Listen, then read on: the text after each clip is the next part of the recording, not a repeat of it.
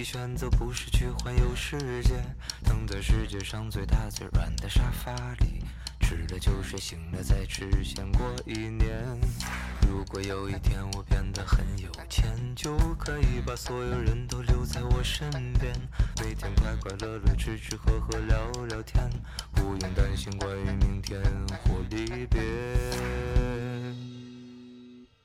变有钱，我变有钱。Hello，大家好，欢迎来到新期的处女武器播客，我是诗雨，我是小吴，我是慕田，完美融入第三人。对，大家能不能听出来我们今天的录制环境跟之前有些不一样？希望大家听不出来，不然说明我的后期调的很失败。大家能听出来阳光很好吗？对，因为之前我们每次录制，要么是在我家，要么是在诗雨家，都是在一些阴暗的阴暗，爬行的地方。就是我家是因为一楼采光不太好，然后诗雨家是因为我会人为的把窗帘拉上，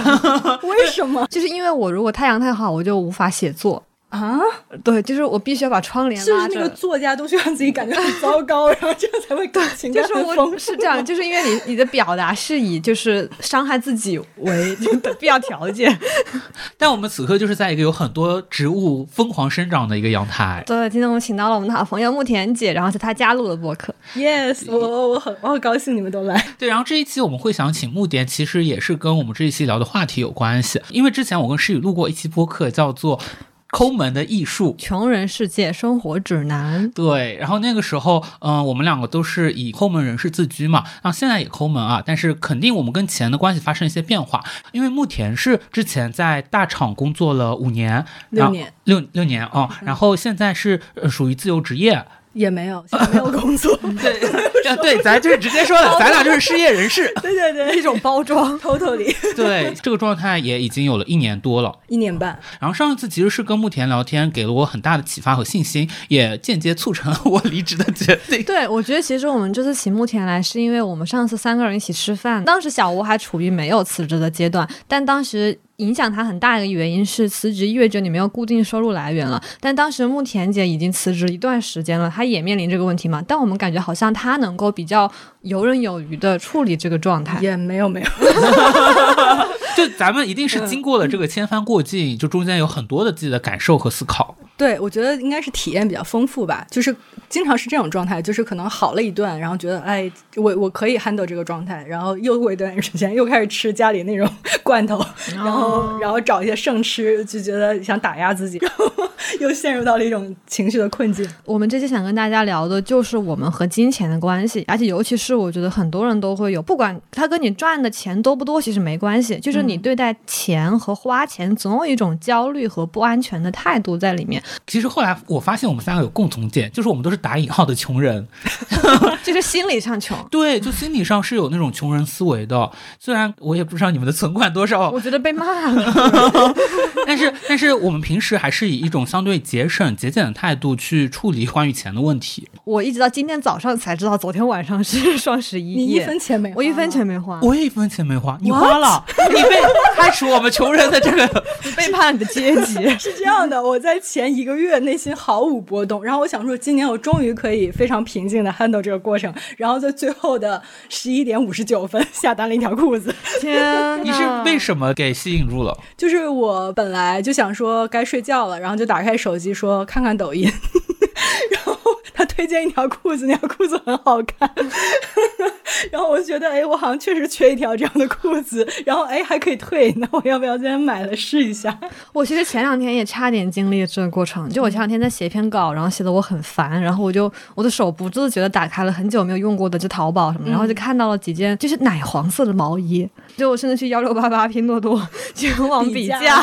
对，去搜，然后也加到了购物车里，但在付款的前一秒钟我停下了，就是我不想花钱。哇，哇你很可以控制自己。我现在昨天晚上睡觉前和做梦中都梦到今天早上我要给自己买一份肯德基早餐，因为我今天会在十点前出门，因为我很想吃它那个法风烧饼。但我最后仍然在付款的那一步停住了。为什么？我好想给你买。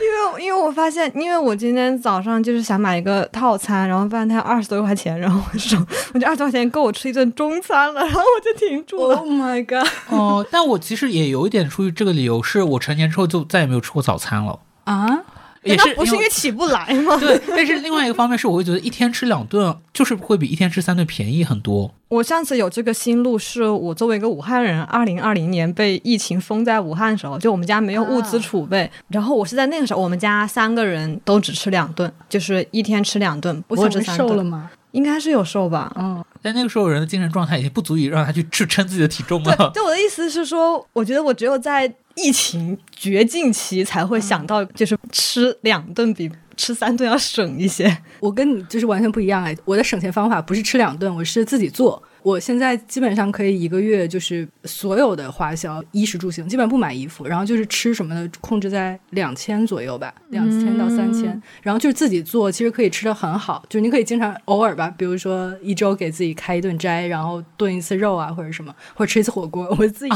你是说其他时间不吃肉吗？啊，对啊，哇，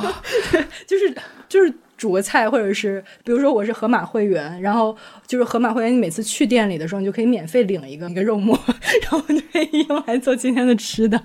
或者领一个豆腐，或者领一个什么。天呐，我觉得我们之前录的那期抠门的真的甘拜下风。对，这不聊不知道，一聊大家都有这么多抠门技巧。对，而且呃，刚刚诗雨还说到一个事情，就是他说他会比价，嗯就我觉得这件事情也是一个穷人 非常真的标志的东西。就我以前甚至做过一个表格，然后还把这表格拍给很多人看过，就是我对比了市面上所有的牛奶，然后它们的蛋白含量和它们的单价。你是要算每克蛋克白蛋谁最便宜，性价比最高。对对对，我还留着那张纸。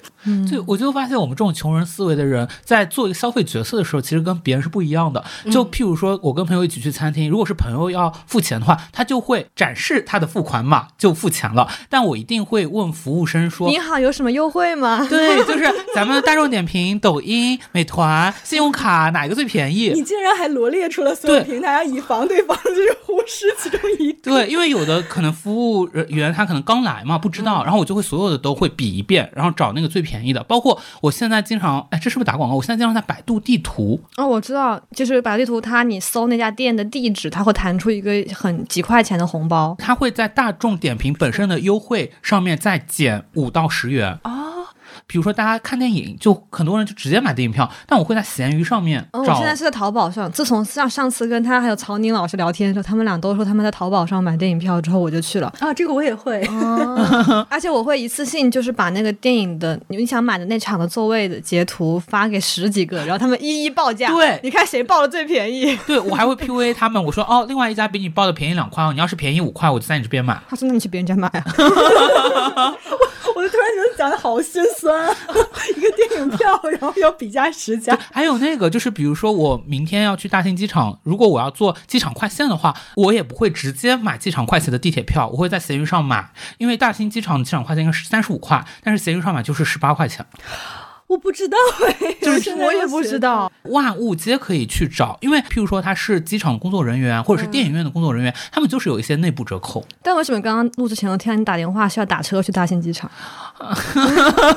这又是更心酸的故事了，因为我为了买最便宜的机票，我只能买早班机，那个早班机是七点钟，which means 那时候地铁还没有开放，地铁小吴六点真的在认真解释。但但是机点就起飞了嘛。哦 你看，就是你刚才真的就感觉很愧疚，然后感觉自己不配，就是感觉使 使劲解释要。，对其实我刚刚讲了一大串，就是大家讲比价的时候，其实我还在想，就是我每次点外卖的选择会比大家久很多。虽然外卖只有美团、饿了么两个平台，但我也会各种比价，而且最后我会选就是一个北京打工族霸王餐平台啊，这是什么？就是我也它会就是那种商家联合的那种联盟，然后会有一些 A P P 或者一些霸王餐群聊，然后里面可能它会给你放出那种比如满二十五减二十的这种券，然后我完成这个任务就是比如拍一张图，写十十个字的评价，上传到这个平台之后，他就会返给我二十块钱，相当于我是用五块钱吃了一个轻食。我们就是为了省钱，不停的在做任务。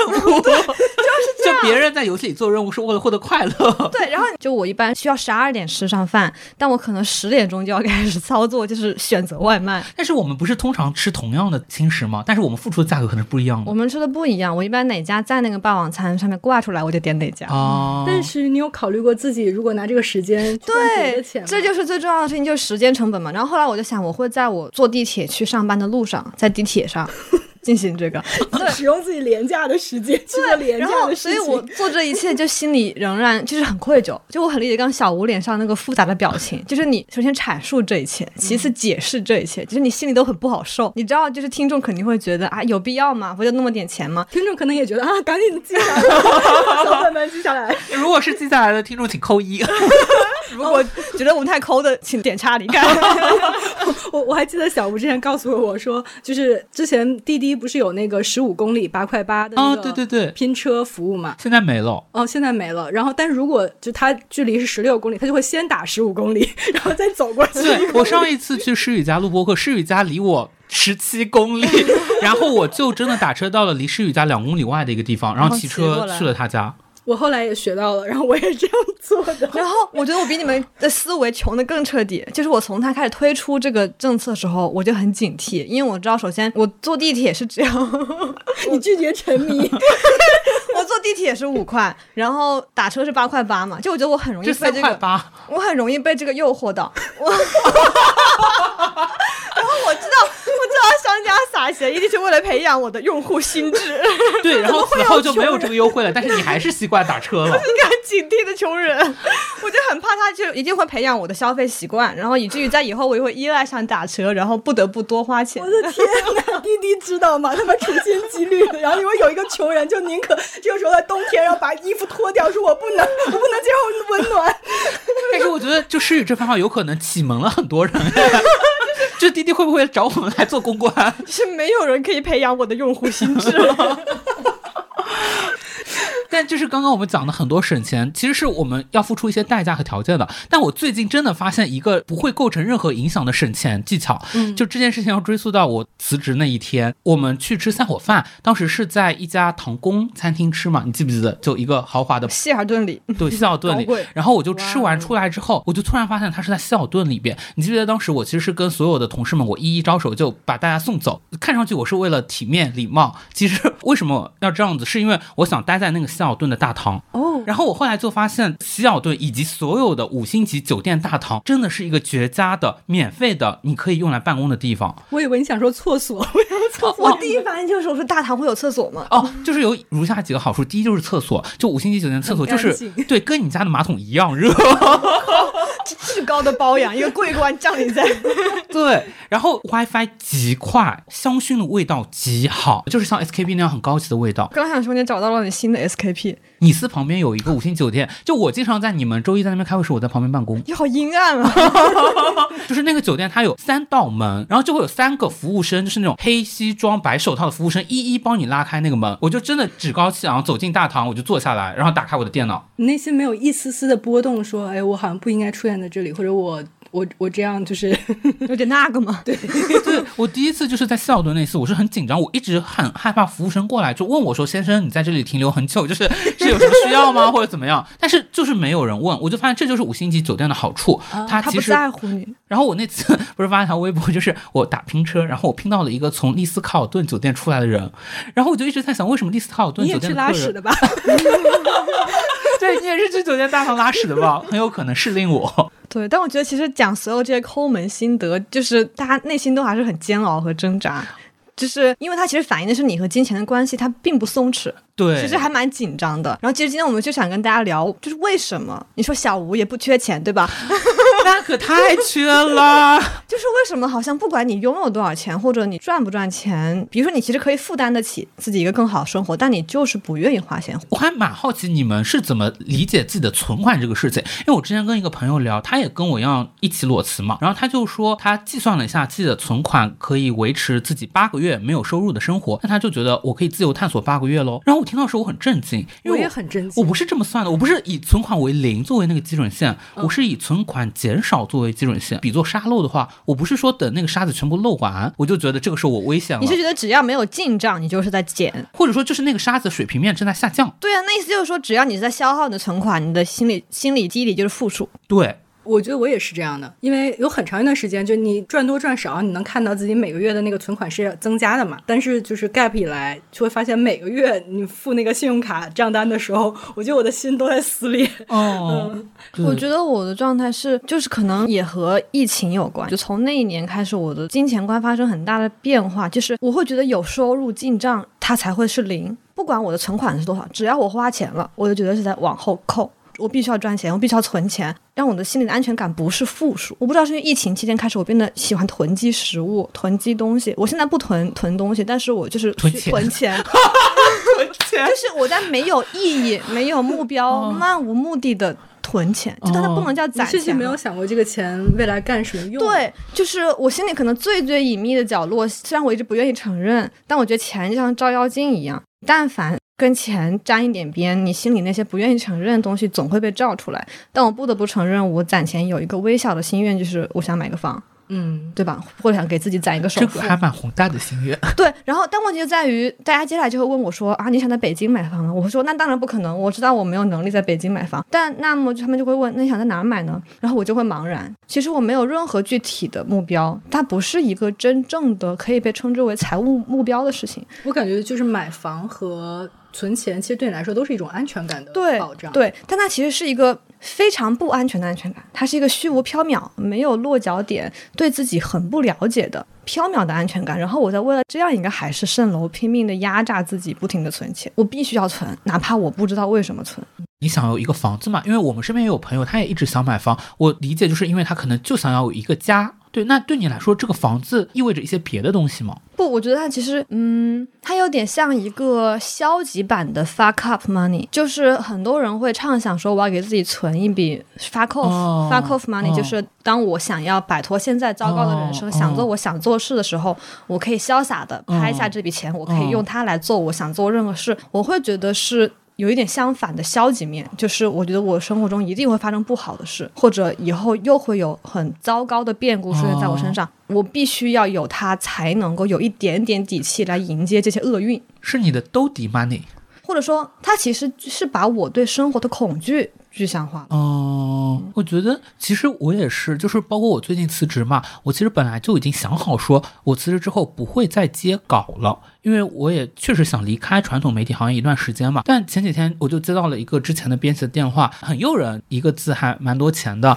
那一刻我就发现我特别的犹豫，我要不要接？我知道这其实跟我的长期发展的目标已经是不一致了。但是与此同时，我确实处在一个我现在没有稳定收入的一个焦虑感当中，所以我当时可能就纠结了二十秒钟吧，我最后还是决定接了。但那一刻，我其实又为自己感到有些难过。你就发现你你是无可奈何，然后你去赚这个钱，跟你原来想象的就裸辞之后特别潇洒的人生还是很不一样的。我觉得其实不是说明你多想要这个钱，或者你多缺这个钱，而是你无法轻易的承受你拒绝这个机会、拒绝这个钱带来的那种失落感。有人都把钱摆到我的面前了，你很怕，万一我拒绝了，我午夜梦回会不会后悔？哦然后你为了拒绝那一秒钟的出现，你必须要接下这个东西。但是接下可能也后悔了，但是至少是一个有收入的后悔，是是一个有所得的后悔。好像就是特别害怕自己什么都没有了，就是既没有了钱，也没有了别的。但我觉得很大的一个矛盾点在于，就算有了钱，好像我还是觉得自己一无所有。最简单的表象是我不花钱。我那天算了一下，我不管每个月收入多少，我的支出都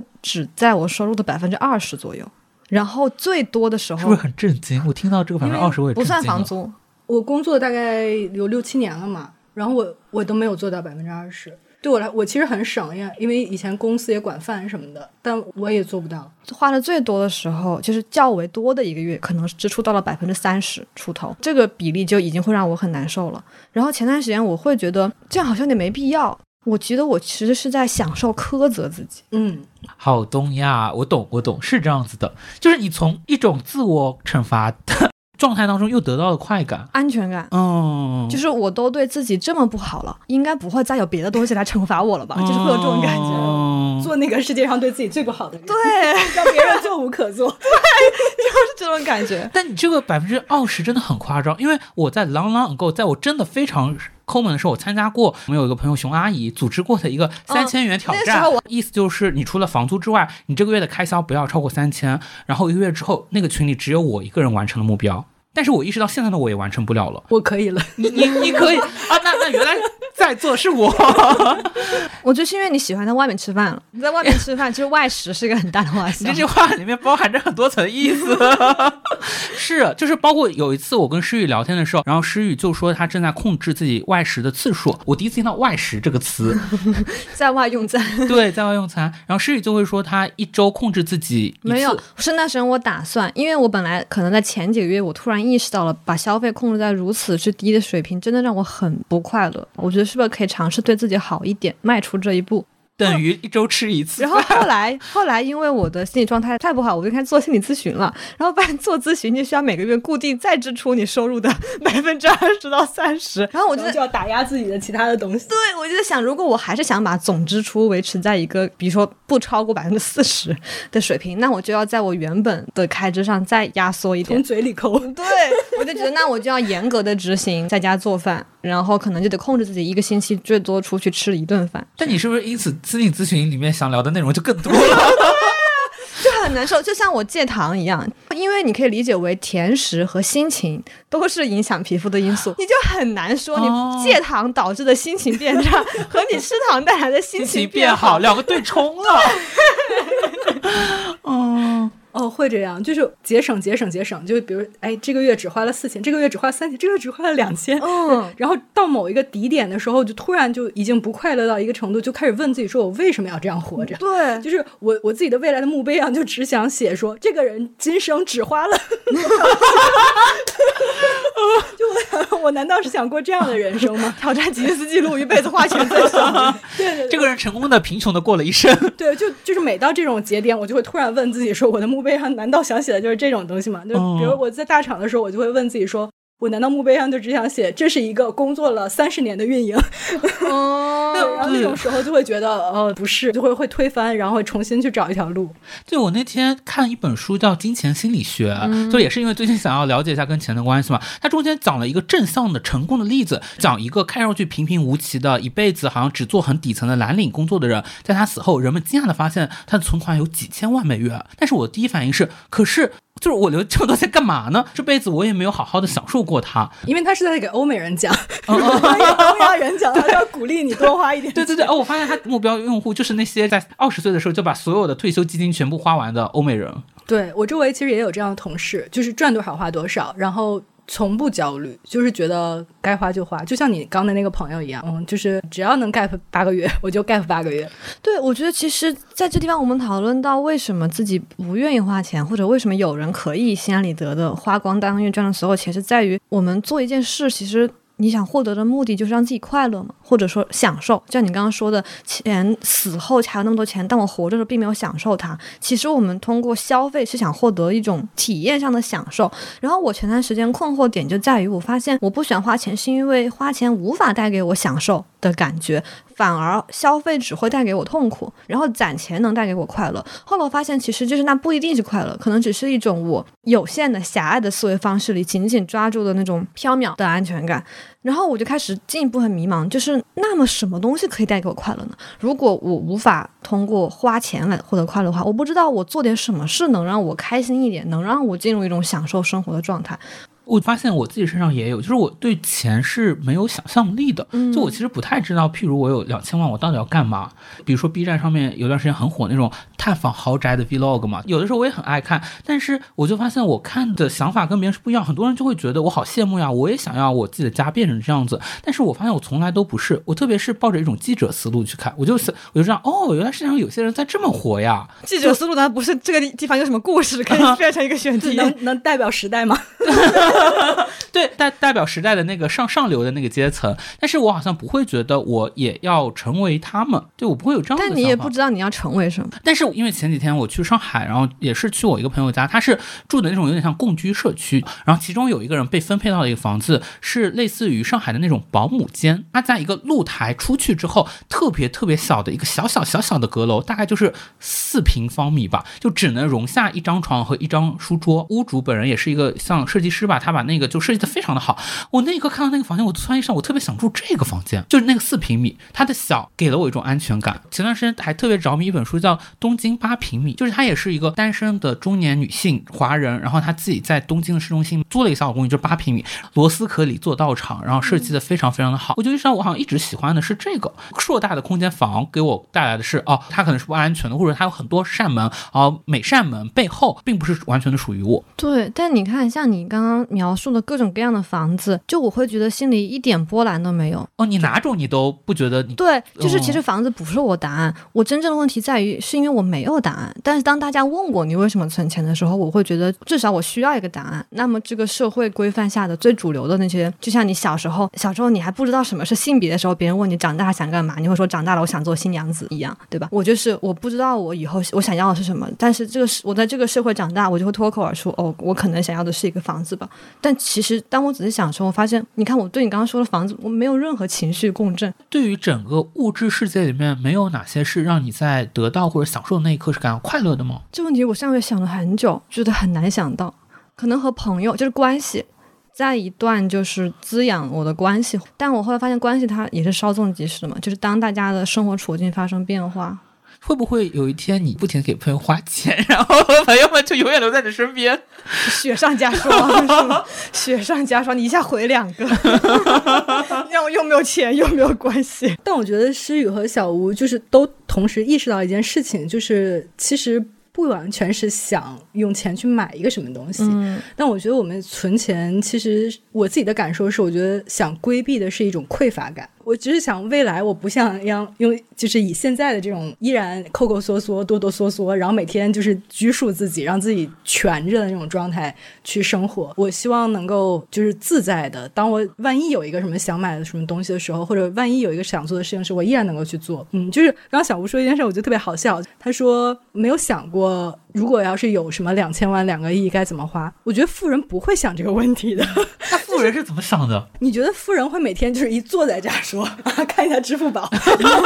然后哎呀，这这个钱怎么花呀？但我真的就是我很难过的时候，我就会清点我每个卡的存款，然后把它们加在一起。然后就会快乐吗？不会，就是我就会从那个难过的情绪中稍微平复一点点，就是它就是治标不治本。我我觉得都有这个过程哎，我其实也是一直攒钱嘛。当比如说工作了大概四五六年了，然后就会有一天突然觉得，哎，我好像有一点钱了，这个钱好像够我，比如说我能够滋养自己，停下来一段时间，我甚至能养自己了。然后这个状态下，自己就会松弛一些。就是匮乏、紧绷这些词，它其实是一直围绕在我们这种人身上的一个东西。对，而且我觉得它不不是说。当你有钱了，或者有一定的钱之后，那个东西就会自动消失了。我以前以为，当我的钱的数目到一个程度的时候，它就没了。嗯嗯，但我后来发现不是这样。就一个是我其实也周围碰到一些人，我觉得他们真的很有钱，但真的很匮乏。对我刚刚慕田姐在讲的时候，她就说她会觉得现在想要攒钱，是因为觉得自己像有一种匮乏感嘛，然后她想要获得一种松弛感。然后我立刻就在想，那我要攒到多少钱才会拥有这个松弛感呢？对我以前也想过这个问题，就是如果当我的存款数字砰变到了一百万的那一刻，会不会我就变成了另一个人，就像有魔法一样？你这钱的想象力真的很有限。之前有一次，我有朋友就我们一起喝酒的时候就问我说：“诗雨，你有没有想过，假如你明天彩票中了一百万，你会快乐吗？”我说：“一百万在北京付首付不就没了 一百万够付首付吗？？” 对啊，就是这临时想的问题啊，就如果我们明天中彩票中了一百万，你会拿去干嘛？我就会继续攒着，就把那一百万加入我的储蓄。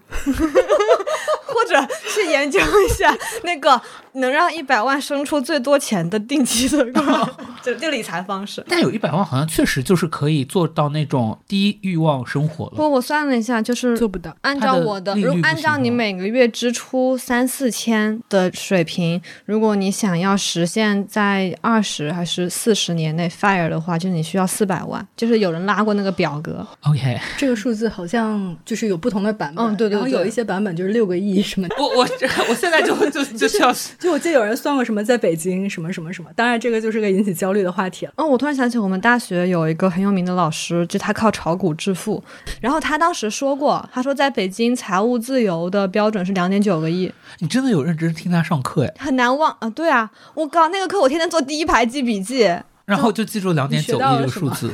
就是在北京财务自由两点九个亿，我刚刚也学到了。对，但是很奇怪，我觉得那个老师是有松弛感的，因为我一直坐第一排，所以我能闻到他身上真的很臭，就他不同星座。等一下，等一下，可是松弛感嘛？可是你像一个财财务自由的有钱人，身上还是很臭。就是他每天会骑他那个叮叮咣啷的破自行车，穿着他的旧衣服、旧鞋去北京大学学医食堂吃饭，然后他是一个财务自由。对，其实兜里有两点九个亿。对，哎，就当我们聊财务自由的时候，因为我觉得不同人对它是有不同理解的。就是那个《穷爸爸富爸爸》里面，他说财富就是支撑一个人生存多长时间的能力，或者说如果我今天停止工作，我还能活多久？就我觉得它是一种可持续的状态。嗯，就如果你能够进入一种可持续循环，然后能够不断的生长、不断滋养，还能活下去的状态，你就是自由的。财富就是 OK 的，我觉得这就是我们现在的问题所在。就是当我问出那个“那我要攒到多少钱才会拥有松弛感”的问题的时候，就说明我的思维方式是那种不流动的，是那种固化的。我没有想过说它是就是钱或者财产，你你的拥有的东西，它真正的拥有是一种，比如它能够它的生长，它能灵活的运转起来。就是我的穷人思维里，我拥有 A，那么就是 A；我拥有 B 就是 B。我缺乏它，我就只能去拥有它。几个月前有一次我跟诗雨聊天，他就突然像变了一个人，就开始对我说一些，就是他刚刚掌握一些财务知识。他就说，我们不应该人生钱，我们就应该让钱生钱。因为那句《富爸爸穷爸爸》里面说的，对我那个给我启发也很大，对吧？对吧？哦对我觉得很有道理。他特别像我的光华同学们说的话，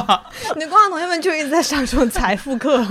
这也是我会发现很有意思的地方，是不管我抠门，还是说我现在没有以前那么抠门了，我其实从头到尾跟诗雨一样，是对钱不敏感的。意思是钱这个东西在我心中就是很抽象的，就是以前我大学上会计课我就学的特别差，就我其实不太知道做那些 就报表的意义是什么。包括我跟我的那些大学同学们聊天嘛，他们现在很多就是做金融，有一些可能就是做二级市场，然后他们说他们的快乐。就是真正的在于交易。我们简单来说，就是他帮人炒股，那这个股票他帮人十块钱买进来了，最后一百块钱卖出去了，他觉得这件事情会给他非常高的成就感和价值感。我有段时间曾经这样说服过自己，就是我为了控制自己不消费，就是不去花钱买东西。我觉得其实当你想花钱的时候，你就去花钱买一点股票，就是买一点就理财产品。要是买了股票，你现在会哭死。我已经哭死了。就当时我说，反正就我说你不是喜喜欢消费吗？那你就。去消费一些金融产品，那样就是你的钱花出去，但是你又没有亏，然后你就没有花，它就不见了。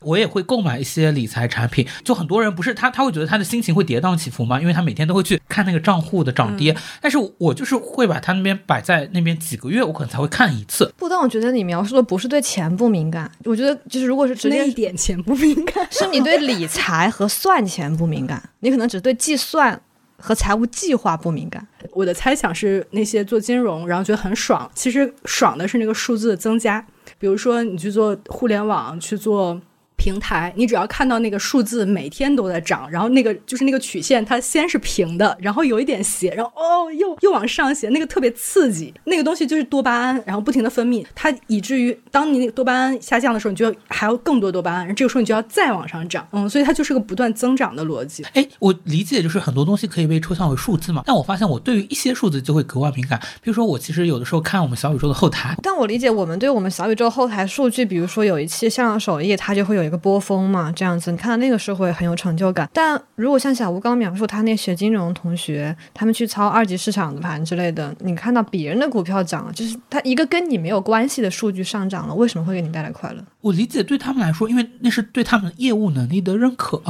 然后某种意义上，他们肯定也赚的钱更多了嘛，他们都是拿提成，但是我会觉得它背后指向是不一样的。我确实从来没有在赚钱多少作为我选择一份工作的标准，但是我的确会在意说，我这个工作是不是能够给你正反馈，或者提供价值感，然后这个价值感可能是社会价值，或者它简单来说，它对一些人造成了正向的影响，就它给一些人带来了慰藉，带来了共鸣，这个东西我发现我是在意的，所以它也可以是数字。那譬如说你一篇稿子的阅读量的高低，其实就意味着这篇稿子的传播度和被人接纳的程度嘛。或者一些读者的回馈，对，嗯，这其实就是钱背后的东西嘛。对。就是因为金钱它始终只是你和你真正的想你要的那个东西中间的介质，但是很多人他就会停在这一步，就是金钱带给你的困扰已经足够强大了，他会阻挡你去进一步想你在后面真正要的那个东西是什么。钱，譬如说，它其实也能很多的反映我们跟自我和跟他人的关系嘛。我就想到，虽然说我我很抠门，我对自己还蛮抠的，但是其实我在跟朋友在一起的时候，我其实不是一个小气的人。就我妈老特别担心，她觉得我在外面老是宣传自己的抠门人设，导致朋友们也对我有很多意见。但其实，在跟朋友在一起不是这样的。前段时间我去意大利的时候，我是给我妈买了一个奢侈品的包包，你妈是你的朋友，啊，对我妈是我的朋友啊，就是希望她听到这句话。然 后一个包包可能是一万多块，那你给你的朋友花过最贵的钱是什么？我给你在意大利买那条项链，你猜猜多少钱？我今天早上本来想戴的，感觉跟衣服不搭就没戴，十几欧。四十欧。嗯，就是我会会为朋友花几百块钱吧，但也不太会上千。很奇怪，因为当我看到你指出了你为 你对朋友不抠的例子，是你给你妈买了一个包的时候，我就有点费解。对，我觉得我给我妈买包本质上是以小博大，给我自己未来投资，希望我妈以后给我打钱。投资。就我觉得我确实有的时候在给朋友花一点小钱的时候，我我有一种纯然的利他的快乐。还有一个阈值嘛，就是到了哪个点的时候，那个利他的快乐就会输给你对钱的不快乐。我也会有这种感觉。我今年去香港，我什么都没有买，我没有给自己买任何东西。我唯一带的东西就是给我室友冷姐买了一个 Twice 的专辑。这个又扣到你刚才讲的，就是对你来说最开心的那个东西是关系，嗯然后这个时候钱是手段。嗯，就是它只是用来达到某些，就是去滋养一些东西的时候，它可能必经的过程中需要一些钱的支持，当然也需要时间，也需要地点，也需要人，也也需要其他东西。嗯，那这个时候钱就其中一个元素。而且某种意义上，我觉得对诗雨来说，你会希望把这两个东西摘清楚一点。譬如说，诗雨给我送的生日礼物就是一个哈利波特的一个大礼包大礼包，可能每个单价不是很贵，但是每个都是他精心挑选，然后搭配，然后会给我做仔细的包装，然后写一张贺卡。就他其实这种情谊的重重量是远远大过于金钱的重量的。你刚刚问那个问题，我我想出来，我其实给朋友花的钱不是特别多，就除非什么结婚给红包什么的。但我经常会做一些，比如我每年都会酿酒，然后这样酿完以后，我就会分给朋友。真的很好喝，我把它全部喝完了。太开心了。对，我就非常喜欢收到这种回馈。然后比如说我那个梅子酒上就会写到说是哪年哪月哪日，然后是晚上，然后带着一点晚风的时候酿的。呃，然后有的朋友就会喝完，然后把瓶子拍给我说某年某月某日，呃，什么时候喝完的。哦然后我就那个时候我就觉得。很有对对那种被滋养的感觉。对对对，秋天到了，我就想捡点儿什么叶子啊，或者是果实啊，做点儿比如书签儿或者什么的，然后我就会送给别人。北平的秋，嗯，哦然后这种我就觉得还挺好的。但我觉得在这件事情上，就有一种当局者迷，旁观者清的感觉。就是说，我们在涉及钱的事情，如果是涉及到对他人，就是单纯的关系和对他人来说，我们其实相对松弛一些。但是对自己就会紧绷很多。就是我觉得对他人好相对简单，对自己好很难。哎，这个上面我自己是有一点感受的，就是因为我过去一年的时候自己是没有收入的嘛，所以我需要重新面对自己处理自己价值的这个问题。嗯，然后我的方法就是把我自己当成自己的一个孩子。哦，嗯，就是当你把自己当成一个他人的时候，你就会对自己特别好。对我有听到，就是好多人，包括小红书上看到也说，就是重新养育自己，不是，就是养猫，或者说他们也是很多女孩说他们想养一个女儿，然后以后把最好的裙子给她穿，最好的吃的给她，让她漂亮的长大。然后下面就有很多人评论说，如果这是他他们会说，因为是我小时候没有被这样对待过嘛。他们说，如果你是因为自己没有得到这些，所以你要养个女儿或养个猫，对猫好的话，你现在就可以买给自己啊。嗯就是如果你想要你的女儿吃你小时候吃不到的那串糖葫芦，你现在就可以去给自己买串糖葫芦。就是刚刚他讲到有钱人，他不会每天看我现在有多少钱，然后我的资产够做什么，而是我猜测啊，而是我我想们三个穷人在这边 假想了有钱人的世界。我猜测就是我想干什么就去干了。对，就是我前一段时间去了泰国，然后我见到了一个真正的有钱人，就他，他可能是我认识的最有钱的人，然后他完全冲击了我的价值观。他是有一个我们我们叫他富人吧，他的长女，嗯、然后呃那一代人，第一长女，听上去是一个会在那个福布斯榜就是前十名的那种。我跟他是怎么认识的呢？其实是我。就是家族里面，我的我的二奶奶，然后她以前是做大学教授的，嗯，所以当时这个女性她来中国读书的时候，就借住在这种教授老师家，所以就认识了。我当时去泰国以后，我就告诉她了，我说我我来了，呃，泰国，她就说她准备来接我，然后来转一转。我当时的第一反应其实是非常的，我我内我内心是有点紧张和焦虑的，因为我住的那个地方是在一个非常幽暗的小巷子里面，然后要走很远，那个地上都是泥，然后那个民宿大概是一晚上两百块钱人民币，然后我当时就不知道怎么跟他形容，他就一直英文就跟我说 hotel 嘛，然后我不知道民宿怎么说，我就觉得他又误解了，我就很怕很怕他就找到那个大的 hotel，然后发现哎你怎么不在这儿？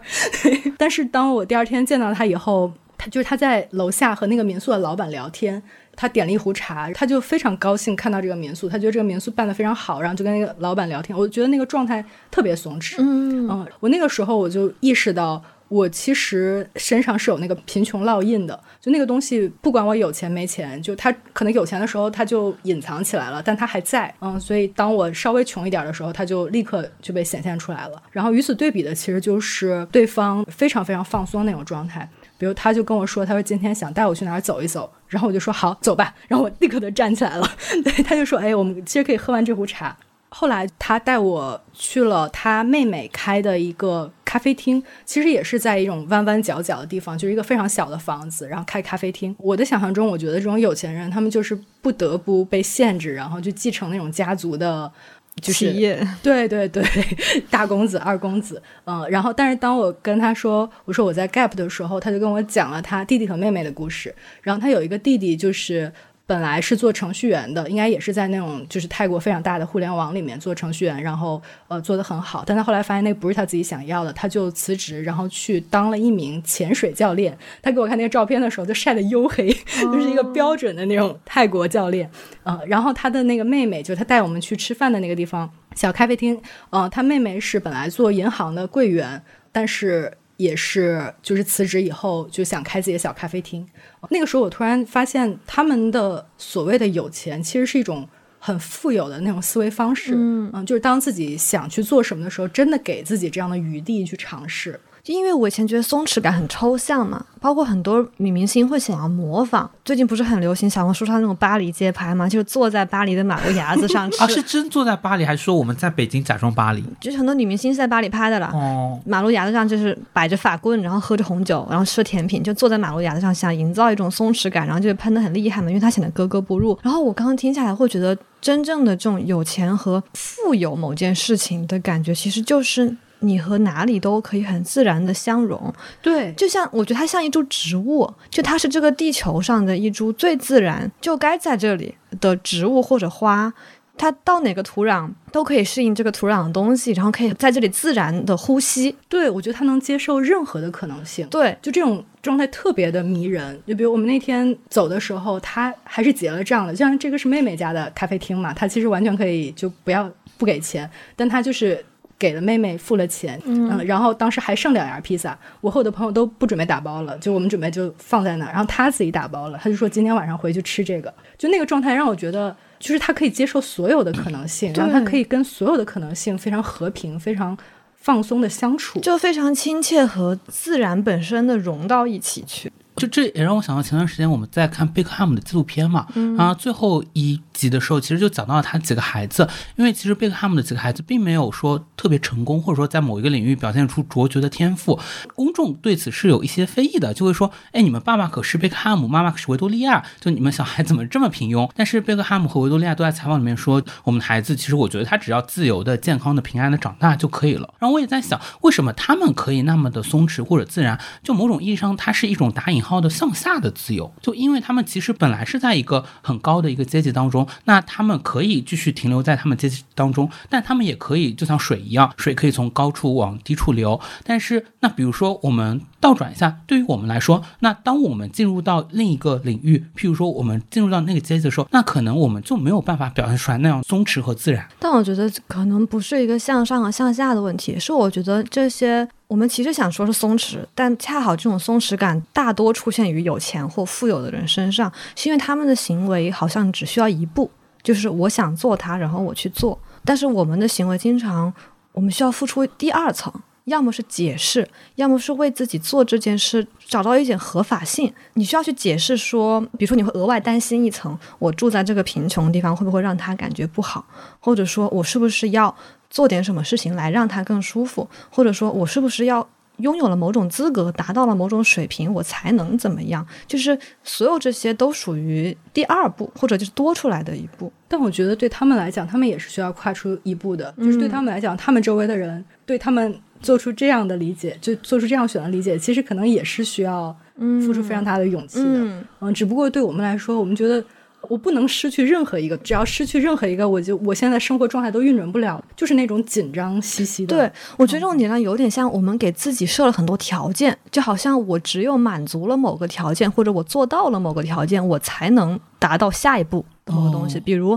你会觉得我只有像贝克汉姆的孩子有一样有钱，我才能够。不在乎我的成就或怎么样，但对他们来说，可能客观上是因为他们生来就已经满足了这个条件 A，所以他们可以可以直接作弊嘛。但也有一种可能，就是哪怕我们不满足条件 A，但只要我们给自己撤掉条件 A，我们直接去作弊，好像也可以。这好像我之前看是康迪发条微博嘛，就是现在大家越来越多的有一种条件思维，就我们最终为了实现这个目标，我们必须给自己加上 A、B、C、D 的条件，而我们也经常会进行一种类似于痛苦竞赛。那譬如说，我之前写过一篇稿，它叫《一个青年劳动者的十九份痛苦肖像》。其实这个年轻人已经是真的是很辛苦很辛苦的，他不停的在底层的。狗屁工作中打转，他做过销售员呀，然后做过客服呀，然后做过接线员呀，直到最后稿子里面出现了一个细节，就是他父母是举了全家之力帮他买了一套小小的公寓的。然后这个时候你就发现所有人的眼光都聚集到了这一句话上面，他们就说：“哦，你这算什么呢？好歹你父母还帮你买了一套房呢。”对他们不会再在意另外的百分之九十九的地方，他其实过得已经很痛苦、很辛苦了。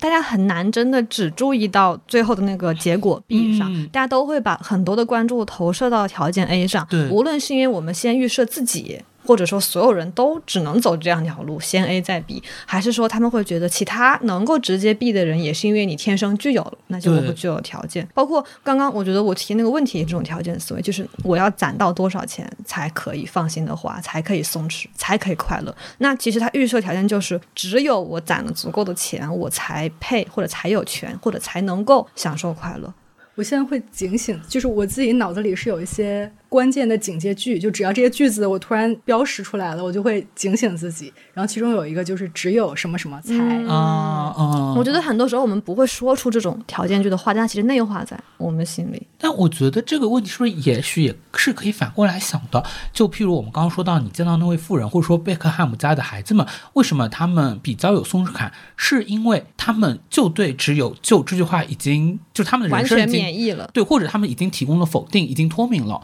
就。就像我会觉得我们会对这件事情还是有想象，是因为我们并不真的拥有过他们，因此我们就会有滤镜。但是其实我觉得做记者很好一点是，就帮助我们给很多事情祛魅。我会觉得我很多时候并不那么的想要成为一个富人，也是因为因为工作的机会肯定还是多少跟很多人打过交道嘛，你就知道，并不是你有钱了你就能够快乐了，并不是你有钱了你就可以变成全天下最幸福的人。那对于很多人来说，他有钱了不过如此。对，那有的时候我就会觉得啊，我的思维变了，我并不是非如此不可了。嗯，我会觉得啊，原来不过如此。我觉得很重要的一点，就迈过这一步，还是你要看清钱只是中间的手段。它只是中间那一步，你真正要的是最后的那一步。但钱不是你的目的，钱只是手段嘛。它经常挡住你。然后刚刚我会想的是，还有很多时候，就像我会夸大很多苦难一样，就是对苦难的想象会把自己先吓死。也有很多人会夸大钱带来的快乐，或者夸大对快乐本身的想象。我觉得或者那些快乐是被社会规范了的。对对，或者就是大家会觉得快乐是个很大的词。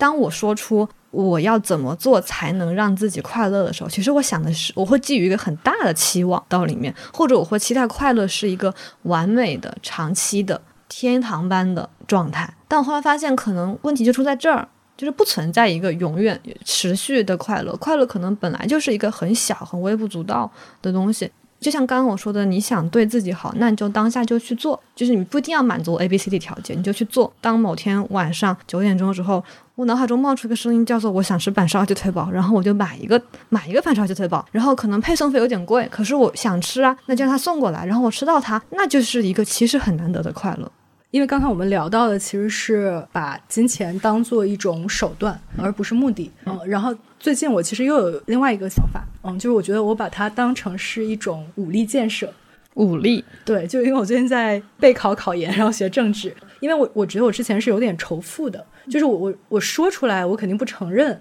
嗯，但是我就总是觉得好像有钱人都是先剥削别人，然后再有钱的或者什么，就是我觉得我没有完全处理好跟金钱的关系之前，我没办法挣到它。跟金钱的关系里面，其实就有一点是我有点敌视他，或者我没有非常平等的对待他。我有个比喻，就是我觉得它就像一个国家的一种武力装备，嗯。就是一个国家一定要发展它的武力装备，但不不是为了打别人的，嗯，而是有一天万一的时候会用得上，像一个核威慑，它依然是让自己感觉到有力和感觉到强大的一种方式，但是那个方式不是用来打别人，或者不是用来把它花出去的。就只是用来让他在那里的。我想到我们有另一个朋友黄姐也上过我们的节目，她有过个比喻，她说她需要对她的人生先进行经济制度改革，再进行政治制度改革。但是你有没有怀疑过，就是可能我就会有一点警惕，说能够成为我武力装备，能够提供给我核威慑能量的，真的是钱本身吗？还是说它其实代表的是别的东西呢？只是我看不清它，只能只能看到钱。我其实还蛮相信钱本身是有真实的价值的，嗯，就是经济基础决定上层建筑，就就是我们这两位真这个经经济学毕业的学生，对，当我真的学经济，我是从政治经济开始了解的，嗯，就是所有的那些观念或者理念，它底下一定是有一些非常。扎实的东西支撑的，嗯嗯，就比如说，我可以拥有一个阳光带阳光的阳台，然后我可以让我的植物在那里生长。我其实底层就虽然我需要给它时间、给它阳光、给它水，但我也需要给他其他的支撑，让他能够有力的、长期的能够保持在那里。嗯，我觉得这就是之前可能我的，就是从另一个角度想，带阳光的房间是这，我们想到是这样一个东西，然后我们为了得到它，其实是需要付出金钱这样的手段。来满足自己这样一个愿望和幸福感，但我会发现，呃，我就会尝试想说，有没有别的，就是不用借助金钱这个手段，也带给自己同样感受的东西。我想通过带阳光的房间获得的是什么呢？是舒适的生活，然后自给自足的、舒适的，能让我感到惬意的一个生活状态。然后我。我可能就会给自己绕进去，我就会觉得说，我有没有别的不通过钱的方式可以提供这种舒适的状态呢？我懂你的意思，因为我在过去的一段时间内，我觉得我就在尝试着找各种各样的这种不需要金钱就可以达到的状态。然后我 对，确实找到了很多平替。比如说，我非常非常喜欢，就是学累了或者写东西写累了，去公园转转。嗯，就是公园里面，一个是它有非常丰富的那种植物的气息，就你一进去，你自然那个精神状态就放松了。然后一个是你进去以后，就是它有。社群氛围感，然后每个人都在非常悠闲的状态做自己的事情的时候，你进去你就觉得自己找到了一些归属。我记得小胡是不是？哎，你你有找到过类似的这种平替吗？到五月份了，我跟诗雨去了一趟阿那亚嘛。阿那亚是一个就是你知道被精心的钱堆起来的这么一个中产阶级社区。当然那些居住条件什么都很舒适啊。但我意识到我所有的这个几三天两夜当中，我最快的那个瞬间其实是看到日出的那个瞬间。但是其实日出日落是免费的。嗯，对，就是那一刻我突然意识到，哎。我我可以在阿那亚看这个日出，我也可以在阿那亚的外面看这个日出。我只要随便找到一片海，我都能够看到海上的日出。对，就是一定有一些东西是完全免费的就可以享受到的，这是非常非常好的事情呃，但它其实只是那个你让你快乐那个中间的一部分。对，就还是有一部分是需要花一点钱的，有一些可能需要花很多钱，有一些可能花一点点钱。嗯，对，但它还是要花钱的。所以这个其实是刚才你的那，对我觉得这就是我和金钱的关系令吧。住的那个节点，就是我可能一定要靠不花钱，对，或者我会觉得说，我一定要把所有事情都解构到最后一层，然后如果到最后一层的话，我就会强迫自己说，那我就找一些别的方式，我绕开所有的。手段条件来达成我真正想要的那个东西，如果实现不了，那就是我还没有想清楚我想要的那个是什么。我对金钱和它背后所代表的那种，你好特别害怕依赖它，就是那种功利或者世俗的东西，我很害怕自己沾染上这种气质。但我觉得之所以会有这种害怕，就是因为你其实没有真正的正视金钱和你的欲望。嗯，刚才其实你提到了还有一个点，就是关于金钱和时间。关于匮乏感或者关于穷人的这种思维方式，我觉得不仅存在在金钱上，对，就是比如说你每天九九六零零七，然后没有任何自己的时间，没有任何休闲，或者没有任何敢于什么都不做的时间，我觉得这个都是一种穷。我会觉得我们既是钱的穷人，我们其实也是时间的穷人。对，包括最也是爱好的穷人。对我最近辞职，就是大家都会觉得我有大量的时间用于探索自己的，我发现我其实没有什么时间在探索自己，我几乎每天都把自己排的特别满，我好像特别害怕自己停下来，我就停下来那一刻，我可能会觉得我度了这一天，我这一天用来看小说了，我会觉得我这一天没有你的产出是什么？对，但是我却在花钱，因为每天我折算一下，我北京的房租几百块钱。我觉得归根结底就是让我想到那个泰国姐姐，我觉得她就是一个可以想怎么呼吸就怎么呼吸的人，但我们是需要为自己呼吸赋予合法性的人。对，需要正呼吸权的人，这个感觉就是一种非常贫穷的思维，就已其实这个世界上已经没有任何的条件能够限制你了，嗯然后最后你自己捏住了自己的喉对，。就你要做的只是呼吸而已，就呼吸你能够呼吸到的一切，然后按照你想要的节奏呼吸，但是你却希望自己能够呼出最好的吸。比如说我工作的时候，我就觉得自己是时间的穷人，然后我 gap 以后就觉得自己像个富人一样，我就是时间的富人，但我发现自己是金钱的穷人。我觉得各方面的匮乏其实都可能会限制我们。如果某一天真的能够找到一些平衡，就是可能没有那么多钱，但是有一些，然后没有那么多时间，但是还是有一点自己的时间，就是也许到那个状态下，没有任何的纬度是贫穷的，没有空间的贫穷、时间的贫穷、金钱的贫穷、阳光的贫穷，对，空气的贫穷，然后那个状态可能是一个比较比较舒服的状态。对，但我觉得那个状态它一定不是一个到了某个节点，我感觉到好，从今天开始我不再因为这些而匮乏。好，我可以卷到这么觉得了。对，就我觉得它一定是一个在某种循环和流动，就是一个在转圈的东西中达到的状态。就好像我会觉得我，我其实我们三个人对钱的态度还有匮乏感的那个气质有点不一样，但是共同点就在于我们的那个气都有点阻塞，就他都有点想寻求一个确定的。一个稳定的东西，是。我稍微说个俗点的东西啊，就是大家刚刚在说做很多事情其实并不需要那么昂贵的价格嘛，我就想到一个词叫地理套利，你们有没有听说过？就是就是比如说你去香港赚钱，深圳花嘛，呃，差不多，就现在很多数字游民就会实现这种生活方式嘛。然后我最近就打算去大理地理套利一下，因为 在北京拥有一个有阳光的房间就是很昂贵，但是在大理你就可以非常便宜的价格租到一个面朝苍山，每天早上就会被云南的阳光晒醒的这样的一个房间，就是但你还是很传统的金钱观，你只是想用更小的钱获得 好的物质生活对，是的，是的，所以就是我说一个俗一点的东西了。你还要把俗的拆解了。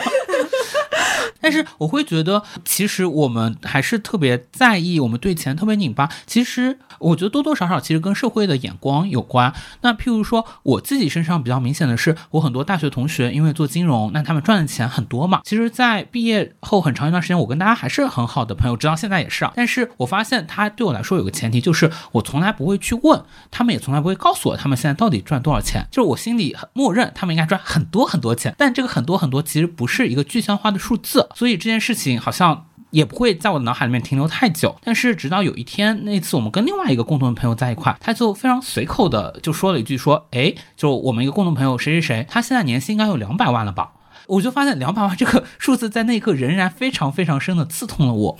哦，虽然说可能就像刚刚说的嘛，我其实不知道我自己赚了两百万要干嘛，但是我突然发现，哎，我很好的一个朋友，也是我以前的同学，人家现在都是赚两百万了，而我现在每天都在干什么呢？我多少仍然没有摆脱这个东西带给我的阴影。那其实它核核心说明的是，比如说你和同龄人，就是你会在内心暗暗和别人做比较的这种倾向，或者很害怕自己输于同龄人，或者失败落于下风的那种状态嘛。只是他可能在你心里藏得很深。我仍然觉得他反映的不是钱，而是说借助钱这个照妖镜，它折射出了你内心你可能平时看不到的那个东西。对，因为它其实我觉得本质上也是涉及我们刚刚说到底什么能够给我们带来快乐。那可能我觉得我的快乐的一部分就算仍然建立在公众认可，对，或者是赢，或者是这种竞争欲上面。还有一个特别强的一个前提是，我曾经觉得我在别的领域我得到了一个非常强的一个价值的信念，然后我只要遵循这个信念走就可以了。但如果这个信念它一旦幻灭了，我就没有一个相当于树干了，那我可以怎样呢？我只能去想现在最大公约数的那个社社会的价值，大家就会说，哎，你赚多少钱？我想到了你你的 OKR，哦 就，是你的 O 是价值，就是你始终希望自己的价值在不断提升，然后很有价值。然后你怎么拆解它呢？就是你要把它。变成数字，然后变成可衡量的指标，其中有一个就是存款。比如说有一些就是社会的认可，然后有一些就是阅读量、浏览量，有一个就是钱。然后在这个上面，如果低于别人，就显示你的价值低了。我觉得这个是在处理自己和自己对自己理解的那个价值的关系。就是我我我我在不挣钱之后，我其实也发现我花了一段时间需要重新处理这个事儿。因为如果比如说当你已经获得了社会认可的时候，其实你不用处理这个问题，你就觉得我不用想，反正就别人都觉得我不错，那我没必要想我价值是什么。当我当我已经没有了那那层社会价值、社会认可之后，我还认为我的价值是什么？就是如果你生活在一个只有你一个人的星球，能让你感到快乐或者觉得自己是有价值的人的是什么东西？或者你还觉得自己是有价值的人的你们问我一个艺人，然后一个人生活，我觉得艺人我受不了一个人，不是一个人。生活，是这个星球，就是这是一个没有，这是一个没有存款的星球这。是一个没有社会关系，就是没有他人的目光的星球，或者但是有他人，没有他人的目光。嗯，对，嗯就是你还可以从关系里面获得一些滋养的。比如说你做任何东西，你的任何成就都不会被人看见或者被人来大声的喝彩，那你做什么事情会给你带来快乐？你们两个有自己的答案吗？我觉得是和朋友的关系。对我关系是一个非常非常重要的东西。我我觉得我确实花了一段时间来处理自己是不是有价值的这件事情。我在尝试着去相信，虽然我经常还是跌回那个坑，就是跌回那种羞愤，然后痛苦、抑郁的坑。但是我有的时候会觉得自己天生是有价值的。这个价值，比如说在于我，我很喜欢自己的房子，我很能欣赏那些自然的美，我很能跟朋友之间达成深度的交流，然后我非常善意的能够去给我认识的人以支持，我我能够看见他们。我觉得这些，嗯，我我把这些理解为我的价值。就我我有时候会自己一条一条写下来。对，我觉得这跟今天我们来你家录播课，还有一直跟你打交道的感觉就很像，就是你周身就像散会散发一些积极的、温暖的东西。然后而且这东西不光是对别人，也是对你自己。就哪怕可能你一个人养花、浇水，你也会散发那个东西，然后它是会滋养到你自己身上，然后接近你的人也会被你的东西滋养到，然后也会被你看见，就大家共同笼罩在一个很和谐、温暖的光晕里。我觉得这就是这这团光就是你的价值。其实跟你的阳光房，我觉得给人的感觉很像。对，就是有很多的植物，然后它在生长，它是很很自然的生长，然后你也不需要有太多人工的干预，然后每天阳光就洒满你的房间。对，我觉得我就是你房里那个之前可能快死了，在阳光里马上就活了的那个 那个植物。哇，这真是最高的奖赏。嗯，我其实很能理解小吴会觉得他人的目光很重要这件事，但后来我慢慢意识到，我是从反面意识到的，就是有段时间我写完一篇稿子初稿，然后我就会想要给我的朋友们看。但后来我会发现，我把稿子发过去之后，我第一反应是，如果他们觉得我的稿子写得很烂，会不会就不跟我做朋友了？然后我就会意识到，原来我对于这种他人认可的追求，其实是因为我会觉得大家大家是因为我的成就和这个价值才会喜欢我，才会发展跟我的关系。然后后来，当我意识到可能我是一个可以跟大家在相处中带来快乐的人，或者我是一个能看见别人、能给别人做 心理按摩的人，就是在这种东关系本身孕育着新的东西，反而滋养了这关系的时候，我就发现哦，原来那个价值体系和社会目光也是像钱一样，只是中间的一站而已。其实我会觉得底层我们应该区别不是很，我想要得到那些公众的注目，某种意义上也是我想要讨人喜欢，然后我可能会觉得我取得的成就更多，大家就会更喜欢我。但有的时候我觉得觉得也不一定是这样。那譬如说我跟我以前的很多朋友的相处，那我也没有赚他们那么多的钱，但大家仍然很喜欢跟我一起玩。但是确实有个非常现实的棘手的问题，就是比如说大家一块出去旅游，就涉及到一个预算，然后你们每天住怎样的房间，然后你们定一个怎样标准的一个旅游的标准，然后我会觉得这个就是是很日常，但是的确会影响到你们之间的日常相处的一个维度。但你还是想想刚刚那个问题呢，就是我还是很好奇，哦如果你在一个你做任何事都不会因为他的成就来被人夸奖的地方，那你做什么会让自己开心？跟你一样，我觉得我的那个底层也是想让被人喜欢，哦，我觉得我的那个不是被人喜欢，就是跟朋友相处。我的是被人喜欢，就是被需要。就是人是社会动物嘛，我没有办法脱离社会，所以你要说完全我们把它想象一个虚拟的情境，譬如说我们现在在一个深山老林里面，如果我有三五个朋友，呃我可能还是会想到我有一些技能，比如说 砍柴。对对，有的人负责烧饭，然后我负责砍柴，然后我我在这个团体里面，我觉得我有用。我好像觉得，如果我什么都不做的话，对吧？这就是我们刚刚说回，的。哦那我会觉得我会提供情绪价值。对，这就是我们刚刚说，就是好像至死都是一个有用的人。对，我们必须要先哦做到 A 才可以做 B。对，但真的吗？你们相信你们如果没有没有价值，哎，我我就是不信，我不信我没有价值，我在这个社会上还会被需要。对，因为你落点是你还会被需要，呃，对对对，有可能你的朋友不需要你，但他依然爱你。就这里面其实价值是可以分为很多个维度的，我觉得有一些是商业价值，嗯，然后有一些是情感价值，就不是每一个都是必须得这个市场上有需求，然后你你你能够提供这样的锤子，你你能你能够做这样的钉子，你才是这样的价值的。对于人和人的关系，我觉得那是另外一种价值。就是当你说到情绪价值的时候，就是比如陪伴或者存在或者看见，真的存在有时候也可以作为一种价值。就我觉得它是不是一种存在供需关系的东西？哦，就很多时候你的朋友不是资本主义的，对你的朋友，他对你没有需求，他不需要你，但他依然可以爱你。就以前看齐米尔的货币哲学嘛，就他会讲到自由这个概念，就是存在两个东西，一个是你的自我，一个是你所拥有的东西。然后自由就是在这两者的这个天平摇摆的过程中诞生的东西。然后就比如说你所拥有的越多，那留给你的自我发展的空间就会越小，这时候你会感到一种可能不那么自由的束缚感，就是这两者在博弈嘛。然后我会觉得，当那个供需的东西它太多了，拥有的东西过多的时候，它就会压迫到在你的存在，就是我在和我有之间的矛盾。任何层面的匮乏都会导致人产生一些不好的感受，嗯，但是任何层面上都不匮乏，可能相对来说就可以到达一个比较可持续的均衡状态。嗯，我觉得刚刚小吴说的，他和朋友的关系很好，就给我的一个启发就在于，就我们如果只处理我有什么和我缺乏什么的关系，可能也会陷入缺乏的圈套。就我们可以跳出来看看，人生不是只有我拥有什么和没有什么这个维度，它还有其他的维度，就比如我我的存在本身，然后我呃向外展开的可能性等等这些东西，它好像就能够一定程度上把你从匮乏感中解脱出来，因为你的人生不是只有考虑我缺啥这一个点。就诗雨谈到了一个非常重要的，是说其中就是有和没有，虽然说他已经穷举了，嗯但它其实是只是一种一思维个一个维度，嗯，对对对，当我们有很多种维度、很多种思维模式去思考的时候，其实那个才是一个更充盈的。对，我觉得这和刚才慕田姐说的，我们可以找到一些在别的方面滋养自己的那种能量，本质上是很像的。就是我们不要僵化在一个地方，只看我能够穷尽我最大的努力能拥有的是什么。你会发现，有的东西它可能。你永远不可能拥有它，对吧？你从这个角度上想，免费的太阳其实不在于说你不花钱就能有它，而在于那个你永远也无法拥有的东西，它的存在也可以带给你快乐。可能这就是另一个思维方式。因为我在想，我们那种拥有的逻辑，其实还是一种很线性的、确定性的逻辑。它特别像一个帝国，它要不停的往外扩张，它好像不扩张，这个帝国就会覆灭一样这。就是资本主义的。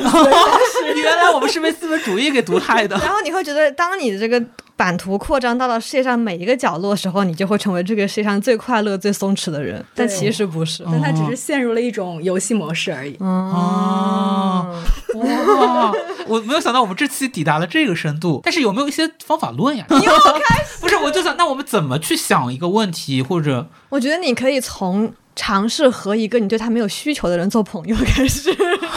我觉得可以从，我脑海中浮现了很多人名。我觉得可以从对自己的思维模式进行尝试着去晃动它开始。比如说，当自己陷入了一种思维模式，说只有什么什么才，没有什么什么就。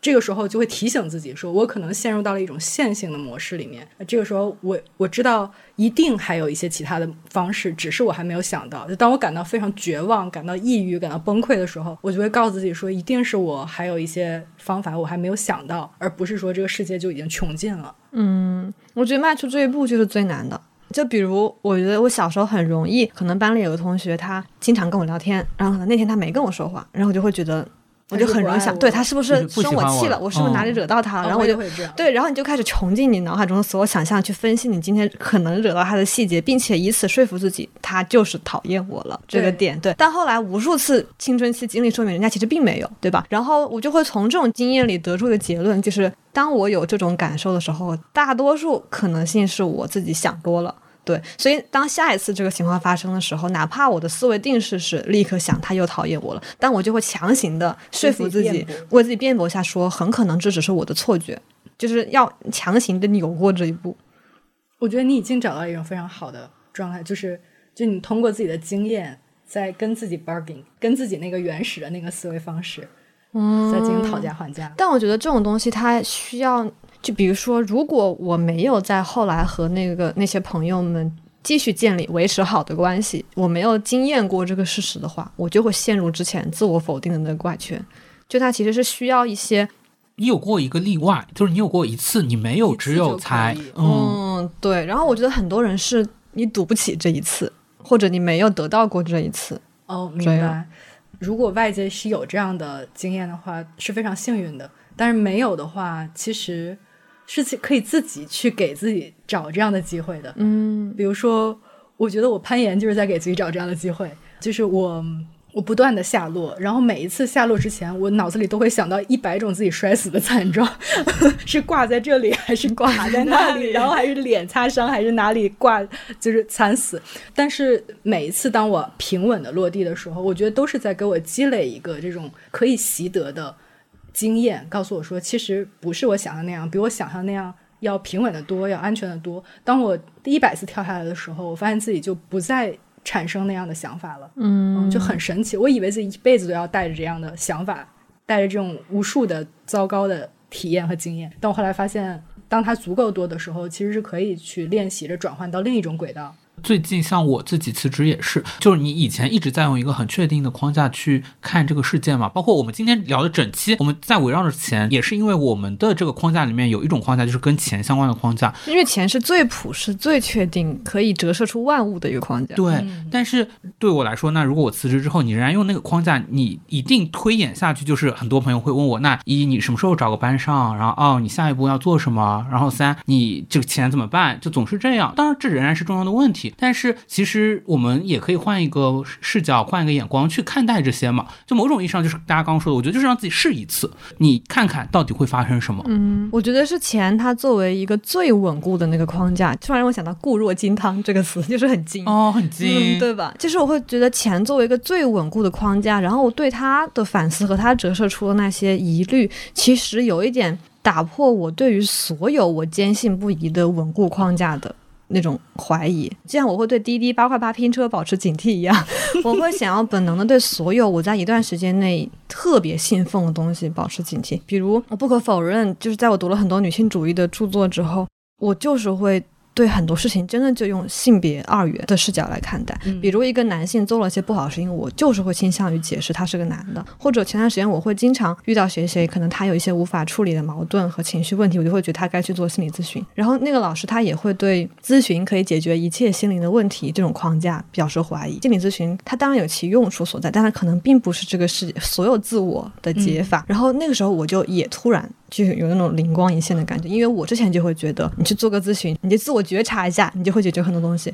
后来发现，这个我曾经信奉的东西，其实也有点被我自己固化。我觉得是的那个二元对立，其实我觉得那个也是一个过程。我们把任何的事情都从。呃，它有两个极端的对立，来把它转换成另一种，就是它是一条光谱，嗯，它只是光谱上的两个方向，但这个方向它不是确定的点，嗯，它它可以一直延伸，它中间有很多过渡的阶段。我觉得这个就是一种人成熟的方式和人类进化的过程中对于认知上面的迭代。对它的诡异的地方就在于你处于这个过程中的一站的时候，因为你认知不到后面还有一站，所以你。认知不到后面还有一站。对立确实就是最简单的思维方式嘛，它就可以解决非常多的事情，而且它可以清晰。当你进入到后面的时候，你就会发现很多事情没办法再描述的非常的准确，它就是不确定性的，有些东西很难，所以大家就会把很多东西都简化、清晰，以至于最后它已经不是那个事情本身，以至于最后就落成了一个通用货币，就是钱，对对吧？我就觉得现在可能流行两种通用货币，一个是大家刚刚说的钱嘛，对吧？譬如说一个流行的叙事就是搞钱，我们要搞钱，然后第二个叙事我觉得就是恋爱脑，就是要反恋爱脑。那，我就又又想到，我们真是瞎想，就是我刚刚想到最新一期随波动跟张春聊，因为张春有一个比较主要的观点，就是亲密一切亲密关系都是权力关系。我觉得一方面，如果我们打开了这个视角，当然。看很多问题会不一样，但另一方面，我们好像也不应该只被这个视角局限住。如果说我们最终理解哦，人与人之间的关系只是权力关系的话，我会觉得那相当于是对于人的暧昧、复杂，甚至是人性的那个光辉的东西的一种否认。我觉得张圈那期我记住的那句话恰恰相反，就是他说很多原本清晰的东西，只要一涉及到爱，就会变得模糊。就他说，爱就是一个把所有事情变得很模糊的东西。也许在一些就真正你讨论到落到实处的亲密关系的时候，这是一个不好的，因为你需要一些清楚的东西帮你逃出困境。但我后来会觉得，这就是我们需要爱的原因，就是因为爱它诞生了一些模糊性，所以我们需要爱，就是人需要把自己置于一些模糊中。总之，钱一定不是解法。钱太清楚了，钱太太锋利了，钱像一把锋利的刀，割破了所有爱的模糊。标题都想出 那我们本期节目就先聊到这里了。如果大家有关于钱或者关于爱 的想法，也可以在评论区跟我们讨论。我们再一次感谢慕田来做客《处女武器》，也欢迎大家去订阅慕田和他的朋友梓潼一起开的一档播客，叫做《长途巴士》。嗯，是欢迎大家来做客。好呀，那我们今天就先到这里啦，拜拜，拜拜，拜拜。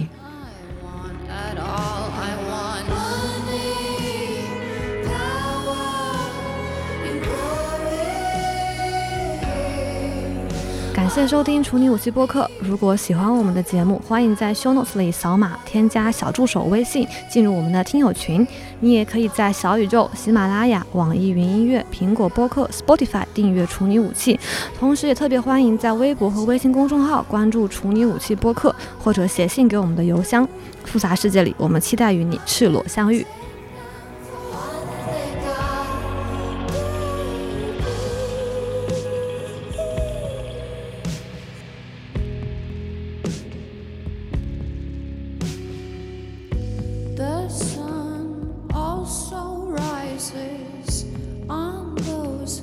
Fail the call.